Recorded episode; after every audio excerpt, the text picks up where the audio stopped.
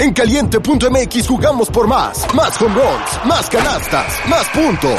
Vive cientos de deportes durante todo el año y los mejores eventos en vivo. Descarga la app, regístrate y obtén mil pesos de regalo. Caliente.mx, jugamos por más. Más diversión. Promoción para nuevos usuarios de GOV de GGSP 40497, solo mayores de edad. Términos y condiciones en caliente.mx. Una producción original de Troop. Toma tu lugar en la parrilla y enciendan Soy tu teammate, Salma del Toro. Y yo, tu teammate, Alejandro Escalera. Esto es Final Lap. Arrancamos.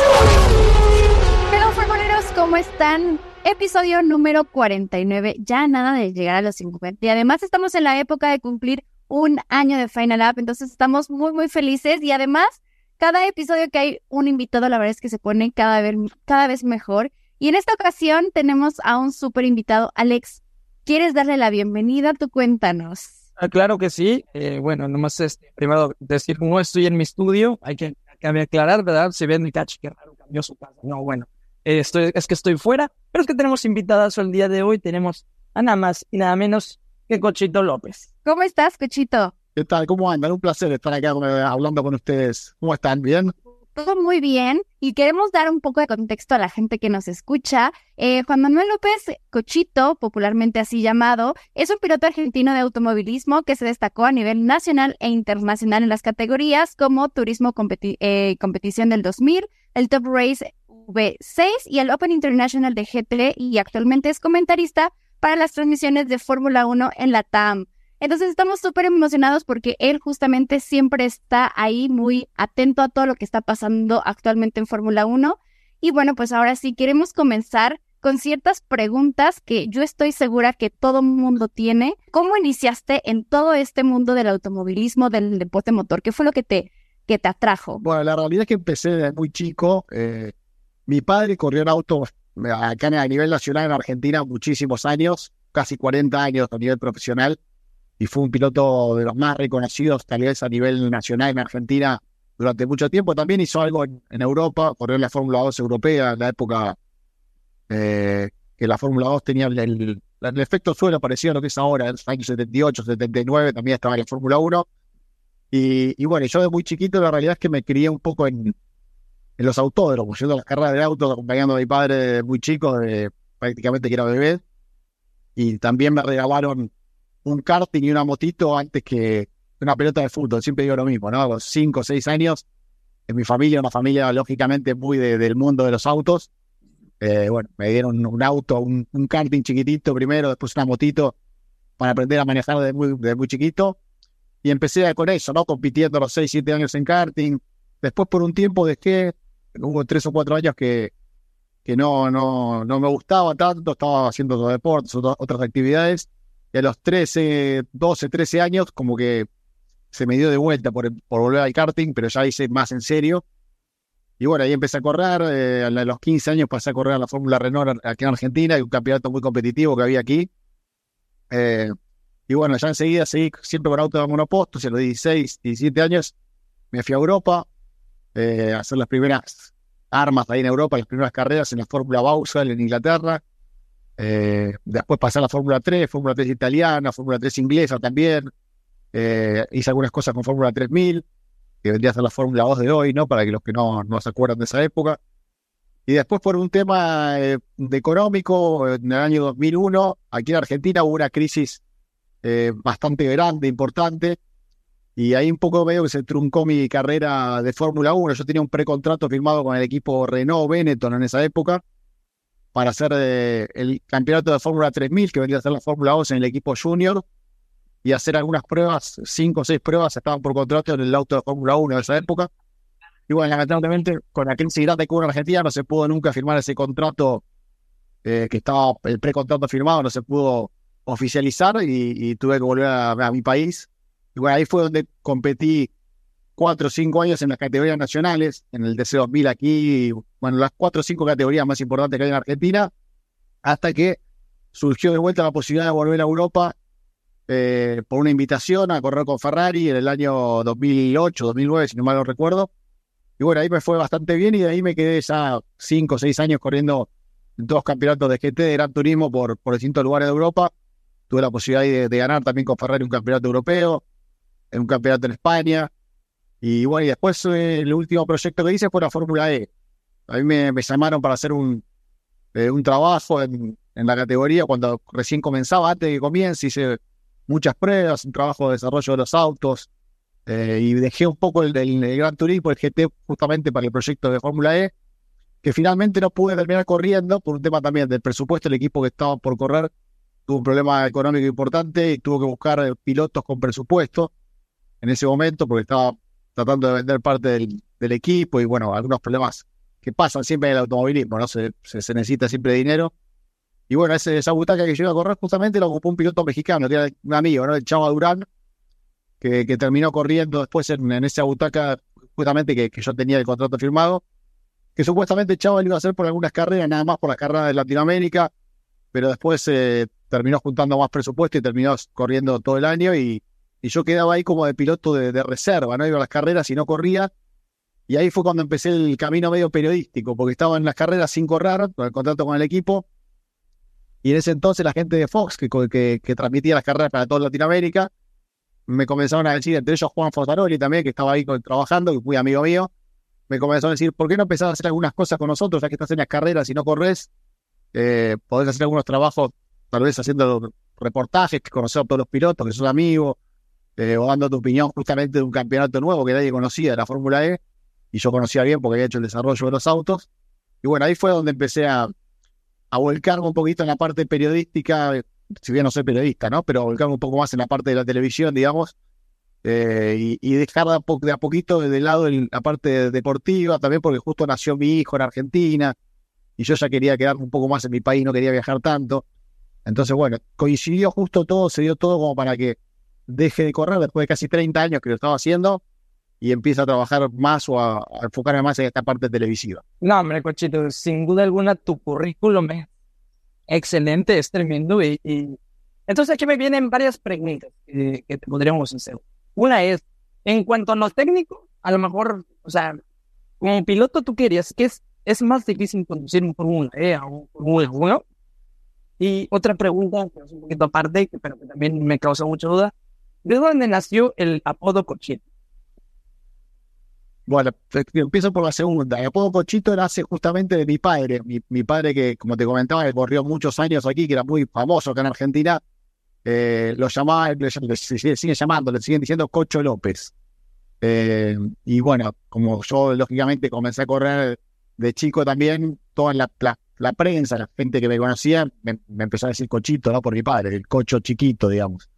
Entonces, eh, fue bueno, un poco el, apodo que recibí de, de, muy chiquito. Apenas empecé a, manejar incluso en karting, ya era para toda la gente que me conocía, el cochito por, por, el diminutivo, digamos, de mi padre, ¿no? Así que bueno, un poco heredé ese nombre de, la familia. Es una marca, aquí en Argentina es como una marca, ¿no? Cocho López, mi, mi padre, como te decía, es muy, muy conocido a nivel nacional y es difícil, obviamente, separar eh, la carrera de uno y del otro, más si hacemos la misma actividad.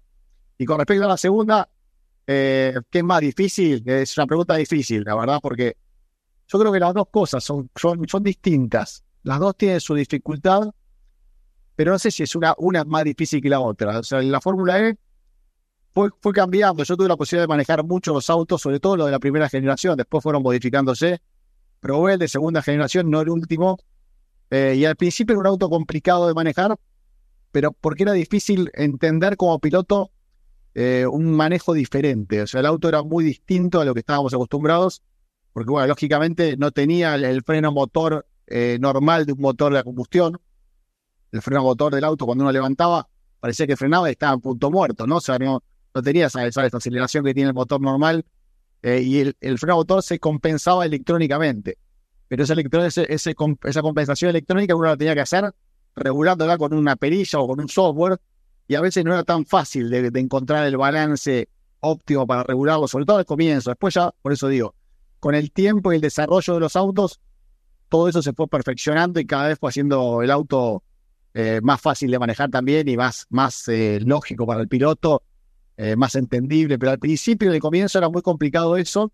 También eran autos que tenían muy poca carga aerodinámica, tenían un, neumático con, con dibujo, o sea que tampoco tenía un neumático que, tenía mucho grip, mucha adherencia al piso.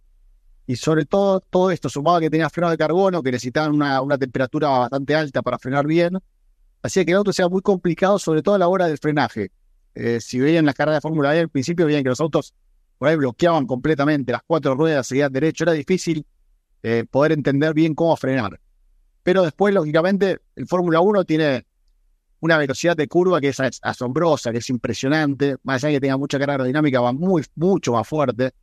Entonces, eh, frena muchísimo más cerca de las curvas también por la carga aerodinámica que tienen y por el, el diseño de los autos y la aceleración y todo, hace que el auto sea muchísimo más exigente. Es más exigente para, para el piloto, para lo físico, para los reflejos, para, para todo. Entonces, digo, por eso, las dos tienen dificultades diferentes, eh, pero yo creo que adaptarse a una velocidad de curva de Fórmula 1, adaptarse a un, a un frenaje de un Fórmula 1, eh, imagino que debe ser mucho más exigente o más difícil de llegar si uno no está tan acostumbrado, tan entrenado, ¿no? El Fórmula E es complicado, pero un piloto por ahí sin tanto entrenamiento eh, se puede ir adaptando, me parece, más, más, más rápido que, que lo que es un Fórmula 1. Oye, Cochito, y ahorita que te estaba escuchando, literalmente hago referencia a todos los domingos en carrera o los fines de semana, tal cual de Fórmula 1.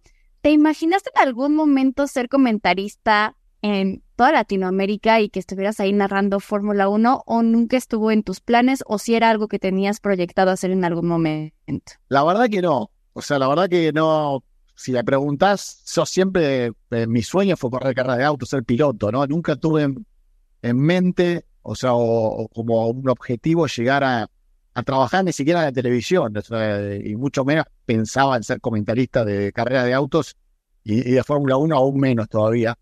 Pero como, bueno, como esto que te contaba, creo que se fue dando todo muy natural sin buscarlo, ¿no? O sea, yo, la realidad es que fue como un poco una casualidad, porque yo me bajé eh, de, correr en Europa en estos campeonatos de Gran Turismo, de GT2 que estaba corriendo, que estaba corriendo para Ferrari justamente, eh, en campeonatos importantes y con logros importantes, y me bajé porque vino este proyecto de la Fórmula Eléctrica, que yo lo veía como un proyecto muy importante. De hecho, no me equivoqué mucho porque la Fórmula Eléctrica real- realmente creció mucho en un momento y fue un campeonato donde estaban todas las fábricas. Eh, había más fábricas en ese campeonato que en ningún otro campeonato del mundo. Y aposté un poco a eso porque vi un futuro ahí importante. Eh, me gustaba mucho el proyecto, como me lo presentaron. Y dejé de correr un poco en el campeonato ese. Me bajé, de hecho, había comenzado el año 2014 con con uno de los campeonatos eh, con Porsche justamente ese año. Y me bajé en junio, mayo, junio, cuando estaba esto de la Fórmula E, que me propusieron trabajar ahí, estar tres meses en Donington haciendo pruebas de desarrollo. Y bueno, justo pasó que, que, que después no pude correr, ¿no? Como que se dio todo muy natural, o sea, eh, una coincidencia o no, pero una cosa llevó a la otra. O sea, que, no, que me, bajé lo que estaba corriendo, me subí a la Fórmula E, no pude correr en la Fórmula E, pero sí tenía que viajar a las carreras, entonces estaba en las carreras prácticamente mirando, solamente probaba los días viernes. eh, y bueno, y ahí surgió esto de Fox, me dijeron, bueno, venía a participar un poco, comencé haciendo notas, reportajes, y como parecía que salía bien, porque yo tenía mucho, mucho conocimiento, sobre todo de la categoría, porque había probado los autos, había desarrollado los autos, y además era muy amigo de todos los pilotos que corrían. Eh, el tema de los reportajes y eso salía como muy natural y, y, y de una forma di- diferente, ¿no? Diferente que lo haga por ahí un piloto a otro piloto, como había una relación distinta. Eh, y bueno, y, eso como que me, me fue abriendo puertas dentro de Fox en ese momento para que yo por ahí empiece a hacer otras cosas más, me empezaron a ofrecer otro tipo de trabajos. Y ahí fue cuando empezó a surgir, a surgir esta duda de decir, bueno, ¿qué hago? ¿Sigo corriendo? Pero justo nació también mi hijo mayor, en ese momento recién había nacido.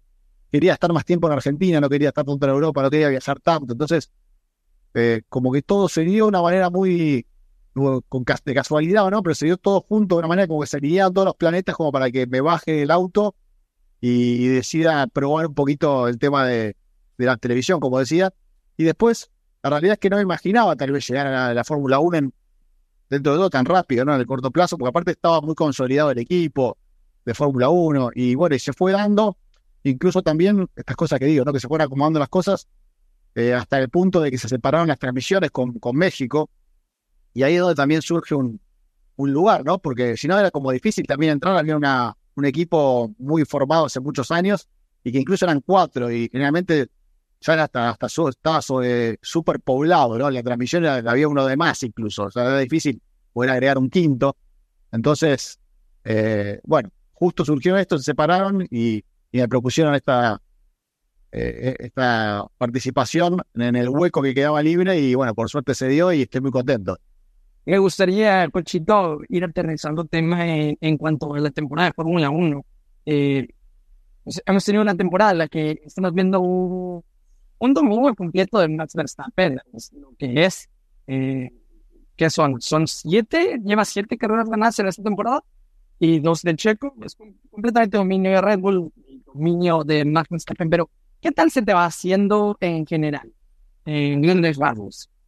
La verdad que Sí, en esto que decís del dominio tan aplastante de Red Bull, sobre todo de Verstappen, pero de Red Bull en general, yo creo que, que, no es lo, mejor, ¿no? Para el espectáculo, o sea, para el público, o sea, a todos, a todos los que nos gusta la Fórmula 1, siempre nos gusta que haya más lucha, que haya, eh, sobre todo lucha entre diferentes equipos, ni hablar lo que fue el campeonato del, del 2021, del 2021, esa lucha entre Verstappen y Hamilton, pero por lo menos que haya una lucha interna eh, más fuerte también, eh, si, un equipo domina tanto, por lo menos que, la lucha dentro del equipo sea mucho más fuerte y más agresiva incluso, ¿no? Como en la época de CN Pro, no sé, por decirlo, por decir, por llamar algún, algún, algún alguna carrera, algún campeonato parecido. Eh, pero bueno, en este caso, que, que, domine tan aplastantemente Red Bull y sobre todo Verstappen, me parece que lo hace un, tanto eh, aburrido para, para el público en ese aspecto, pero lo veo muy interesante del segundo para atrás. Como que, bueno, estaba Verstappen dominando con, mucha claridad y facilidad, pero es interesante todo lo que está pasando atrás. Como que hay eh, muchos cambios, muchos eh, eh, altibajos, muchas fluctuaciones entre los, los diferentes equipos, entre Mercedes, Aston Martin, ahora McLaren también, algunos equipos que van, que vienen, que se van sumando. Me parece que eso es interesante, está bueno analizar, entender qué está pasando y bueno, y ver si alguno logra dar ese salto extra como para por lo menos la segunda mitad estar un poquito más cerca de Red, que me parece que sería fantástico. Claro, sí, la situación que está, estamos viviendo ahorita no se compara con la, eh, con la competencia que vimos en el 2021, pero sí, como dices, creo que el segundo, tercero y el cuarto lugar ahí todavía está competido y justamente, bueno, tú sabes que nosotros nos encontramos en México y que tenemos ahí a un piloto mexicano, pues estando en la lucha, pero que es inevitable que en algún momento Checo se tenga que bajar de la categoría por edad, por lo que tú quieras, por contrato o lo que sea. Pero ¿tú crees que exista otro piloto latinoamericano que pueda llegar pronto a Fórmula 1? Eh, hay varios pilotos que están compitiendo en las categorías eh, inferiores. Eh, bueno, en Argentina también incluso Franco Colapinto que está dando bien, está Seba Montoya, también ahora el, hijo de Juan Pablo, Juan Pablo es muy amigo mío y hablo seguido, estuvimos viviendo juntos, compitiendo juntos en Inglaterra cuando, cuando yo empezaba.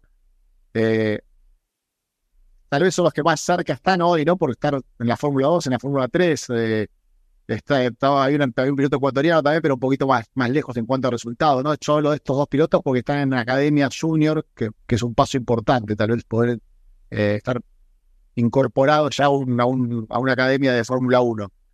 Pero lo veo igual todavía difícil, ¿no? Porque eh, yo creo que primero esos pilotos tienen que poder dar ese salto de, ganar en esos campeonatos.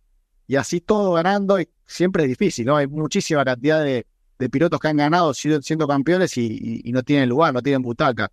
Eh, no es fácil, hay que obviamente trabajar, tienen que trabajar ellos también con eh, la parte económica, con sponsors, porque hoy por hoy, para llegar a la Fórmula 1, o sos un piloto totalmente fuera de serie, un sobresaliente, que, que, los hay, los hubo, o si no, si son muy buenos, pero estás más o menos en la media de los que son muy buenos, necesitas sí o sí un apoyo económico importante. Entonces, eh, por eso digo, no es fácil. O sea, hay dos o tres pilotos que están cerca, pero hasta ahora ninguno de ellos ha podido pegar ese salto así de, sobresalir eh, indiscutiblemente. ¿no?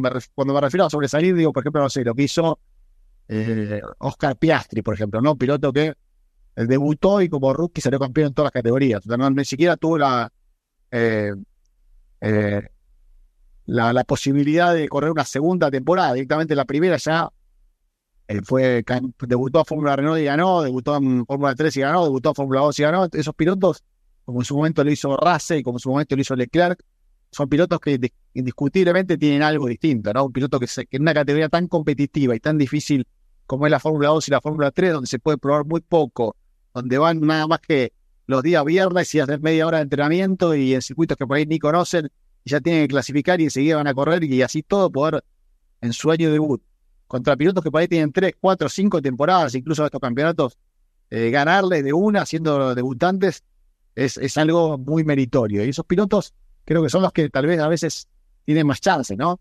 Después del resto que llegan, cuando, que tienen 3, 4, 5 temporadas, que por ahí terminan teniendo un logro, pero después de mucho tiempo, eh, y para llegar necesita, me parece, tener eh, un toque de suerte tal vez y algo de presupuesto, me parece que también, que, que no es fácil de conseguir. Sí, no, yo tengo amigos pilotos en categorías menores, también una 4 es carísimo, entonces, pues sí, más o menos yo también les sabía eso y, es, es increíble. Y que también, ¿cuál ha sido su carrera? Ah, tenía esa duda yo, Cochito. ¿Qué carrera de toda esta temporada sigue tu, tu favorita? Eh, ¿Cuál me gustó más? La última carrera de Silverstone me gustó mucho, por ejemplo. Me gustó sacando a Verstappen, que, lógicamente estuvo adelante y dominó mucho. Me gustó mucho todo lo que fue. Primero, las primeras vueltas de carrera, lo que hizo McLaren y Lando Norris. En el comienzo le dio un poco de emoción, ¿no? Poder, eh, por lo menos por algunas vueltas, eh, liderar el Gran Premio y haber largado muy bien. Me pareció muy interesante lo que pasó también al final, después de, la neutralización. Eh, lo quiso también Lando Norris con McLaren para poder defender el segundo lugar con, contra Hamilton con un compuesto diferente de neumáticos. Creo que tuvo, algunos momentos interesantes. La carrera me pareció buena. Después, a por ahí no recuerdo ahora exactamente alguna otra que me haya gustado. Eh, tal vez en, Canadá, por ahí con la lluvia, algunos momentos también interesantes que hubo. Eh, o alguna otra carrera. La verdad que no me, no, no, no me viene ahora a la mente exactamente. Me acuerdo mucho, lógicamente, de esto porque fue la, la última, ¿no? Pero eh, sin duda creo que fue una de las más interesantes igual. Pero, nena, así de que en toda la historia que viste ¿no? Ah, pensé que me decías de, no, pensé que me hablabas de este campeonato. No, de la historia de Fórmula 1, la temporada 2021 en general, te podría decir todas las carreras de ese, campeonato. E-, ese campeonato me pareció el campeonato, por lo menos que yo viví, más emocionante de la historia de la Fórmula 1. Impresionante. Y ahí todas las carreras, ni hablar la última, ¿no? La definición del campeonato, eh, creo que no, no existe, ¿no? Si lo, es, es un guion de una película. Si tenés que definir un campeonato de la manera que se definió en la última vuelta, con eh, una neutralización al final, y paran a cambiar neumáticos, se relarga creo que fue impresionante hasta el, hasta el final, hasta la última vuelta, la última curva. Pero ese año me parece que tuvo muchísimas carreras así, ¿no? O sea, eh, mismo algunas que terminaron bien, otras que terminaron mal, pero que también fueron muy, emocionantes. La de Silverstone, que terminó eh, eh, con un golpe fuerte de Verstappen, hasta ese momento también había sido tremenda la lucha, una lucha muy fuerte, muy agresiva entre los pilotos. Me parece que, es muy lindo ver carreras de ese estilo, ¿no? Cuando dos pilotos dan todo, el 100%, eh, iban al límite siempre y era, ese año digo, fue el mejor, porque todas las carreras que, que se veían, eh, uno sabía que iba a pasar algo. Siempre largaban primero y segundo Verstappen y Hamilton y uno sabía que siempre la primera curva había chance de que termine mal, ¿no? Y siempre terminaba de alguna manera con algún roce, eh, con algún incidente. San Pablo, Brasil también el año pasado, cómo, cómo se pasaban, cómo se chocaban, cómo eh, iban al límite los dos. Me parece que eso, para mí particularmente, lo que más me gusta. Oye, Cuchito, y ya un poco en esta temporada y, a lo que va a venir, que es Hungría, ¿tú crees que siga este dominio de Red Bull? Sabemos que para esta carrera Red Bull va a traer actualizaciones grandes, se dice que ya McLaren pues va a completar, ¿no? A Piastri las actualizaciones que hacían falta. ¿Tú crees que sí eh, podamos ver un poco más de competencia o crees que sigamos con este dominio de Red Bull y que incluso puedan ganar todas las carreras en toda la temporada? Bueno, ojalá que no. Esperemos que, que los demás equipos puedan pegar un salto. Yo creo que el salto mayor de los demás equipos debería venir después del receso de verano. No sé si ahora. Eh, en estas dos carreras no, no pienso que haya un cambio tan grande. Tal vez en Hungría se puede ver alguna paridad mayor porque el circuito tiene una característica eh, diferente, es un circuito más, más pequeño.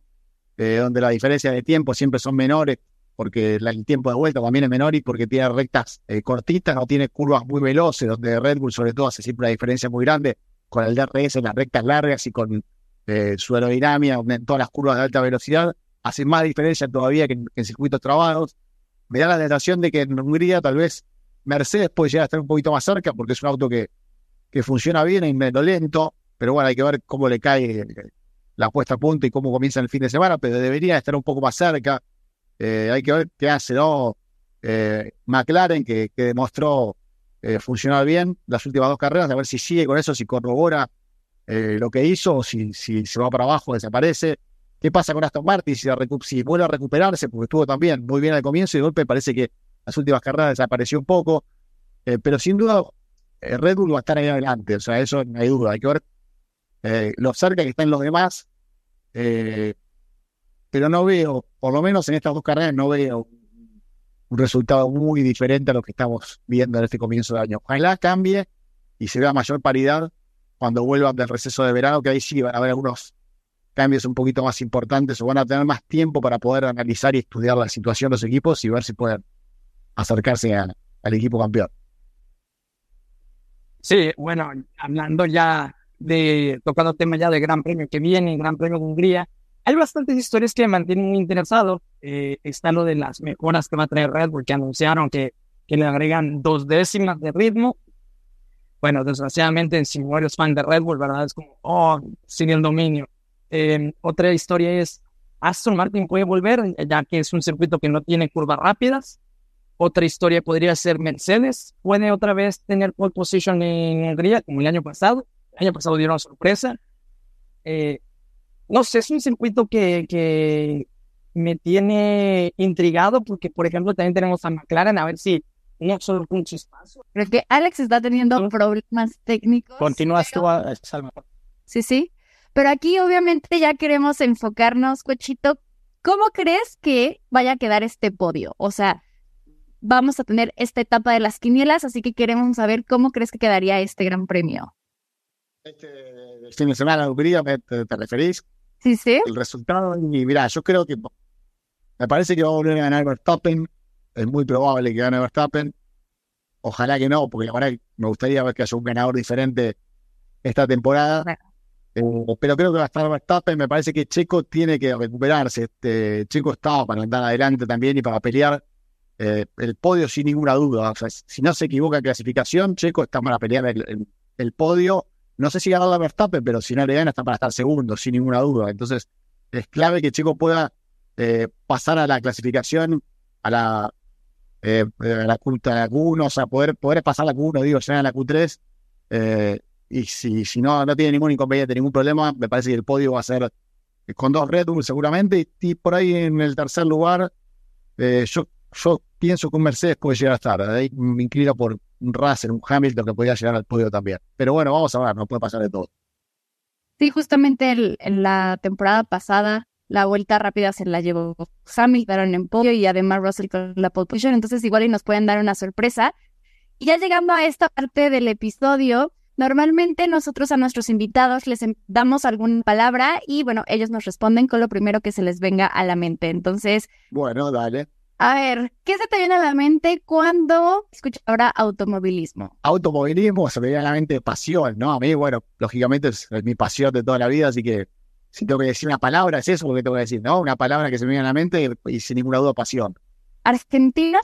Argentina y se me viene a la mente orgullo, mi nacionalidad, o sea, poder haber representado a mi país por el mundo me, da orgullo, obviamente. Eh, y sí, me parece que orgullo es una buena palabra que, me representa con mi país. Perfecto. Eh, River Plate. River Plate, soy hincha de River, así que eh, también le, podría poner pasión también en este, en este caso futbolística, no automovilística, pero eh, también la pasión del fútbol para mí es River, ¿no? Así que eh, justamente es el club del cual soy hincha. ¿Ídolo en la pista? Ayrton Senna. ¿Circuito favorito? Circuito favorito, Spa es uno de los que más me, me ha gustado. Me parece tengo dos o tres que me gustan, pero si me quedo, si tengo que elegir uno, creo que es el que Spa en Bélgica. Osvaldo López. Y es mi padre, o sea, un- también, o sea, un- una persona que siempre admiré mucho, admiración, tal vez puede ser la palabra, eh, un gran compañero de la vida, además de ser mi padre, y un gran profesor también, ¿no? Porque aprendí muchísimo, lógicamente. Asado favorito. Asado favorito, ¿qué, qué, qué, qué me gusta del asado? Digamos, ¿qué, qué, qué como cuando hay asado? Sí. Sí, me gusta el asado, me gusta todo el asado. La verdad que eh, soy, soy fanático, sí, soy fanático del asado, así que no sé si tengo algo favorito ahí, pero eh, todo lo que sea asado me viene bien. Messi o Maradona. Qué pregunta difícil. Yo sé, yo sé. No, vos son, eh, son dos ídolos, sin ninguna duda. Yo creo que los dos tuvieron algo eh, por lo cual le llegaron mucho a la gente, pero si tengo que elegir uno, yo creo que me quedo con Messi, finalmente, eh, porque eh, en, el, en el conjunto general de persona, humano, futbolista, me parece que, que, bueno, hay que elegir a Messi, que, es una persona bárbara, ¿no? un ejemplo de vida más allá de lo que es como deportista. Claro. Y ahí viene yo creo que de las más complicadas. Argentina campeón en Fórmula 1 o en el Mundial de Fútbol. No, el Mundial de Fútbol. el, mundial, el, mundial, el Mundial de Fútbol me parece que es la pasión, o sea, para, para, para todos los argentinos, me incluyo, ver a Argentina campeón del mundo del Mundial de Fútbol es la, la alegría más grande para todos.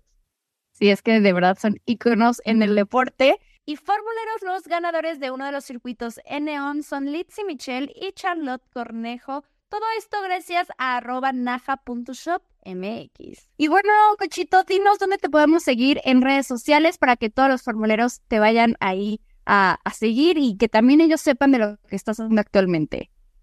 Vale, sí, me pueden seguir en arroba Cochito López, tanto en, en Instagram como en Twitter, o también en Facebook, ¿no? Pero la verdad es que la red social que más uso de todas es, es Instagram, así que los invito a que me sigan, eh, ahí van a, escuchar un poquito de lo que, lo que siempre comparto también y, hablamos eh, de automovilismo y también un poco de mi vida personal. Es una, red social que también uso mucho para eh, mostrar un poco lo que hago, mi vida y familia, así que el, el que le guste está invitadísimo a seguirme. Perfecto. Ya estamos, miren, a nada de completar las gemas del infinito. Ya tuvimos a Nacho, ya tuvimos a Zaroli, ya tenemos a Cochito, ya vamos por Tornelo y en su momento a Diego Mejía para completarlos ahí por completo. Y bueno, pues mil gracias otra vez por estar aquí. Te agradecemos el que te hayas dado un momento de platicar con nosotros, que te escuchen acá en México y en otras partes del mundo. Y pues nada, formuleros, que estén muy bien. Muchas gracias a ustedes. Aprovecho para mandar un, abrazo grande, un saludo a todos los, los, amigos de México. La verdad es un país que me encanta. México tuve la posibilidad de ir muchas veces y de trabajar y estar muchas veces con la Fórmula E también. Tengo muchos amigos ahí y la verdad que es un país que me encanta ir. Me, me reciben siempre muy bien. Eh, la paso bien. Tengo amigos argentinos incluso viviendo ahí que también me reciben muy bien cuando, cuando estoy ahí en DF. Así que la verdad eh, quería saludar a todos y, y bueno, y hacerles fuerza y que siga alentando que Checo no tengo duda de que va a, volver a estar fuerte como estuvo en el comienzo del campeonato. Está en un bajón ahora, pero ya se va a recuperar porque es un gran piloto, tiene mucho talento y tiene mucha fortaleza mental que es importante.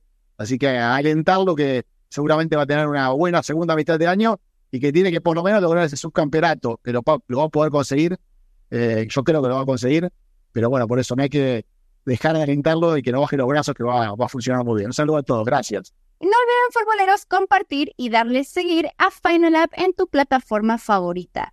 Recuerden que esta semana regresa F1 con el Gran Premio de Hungría y para que estés enterado de todo lo que sucede en esta temporada, puedes escucharnos en los capítulos anteriores para que no te pierdas ningún detalle que ha pasado en este campeonato. Y bueno, formuleros, de verdad agradecerle muchísimo a Cochito que se dio la oportunidad de platicar aquí con nosotros. Ya lo escucharon, ahí están sus redes sociales.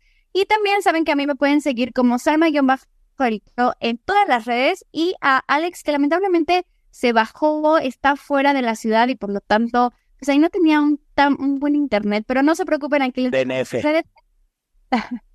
sí. Aquí les dejamos sus redes, que es Escalera F1, que aquí lo pueden seguir. Así que, formuleros, nada, les agradecemos nuevamente. Y formuleros, volveremos más fuertes. Bandera Cuadros. Final Lap. Una producción original de Troop.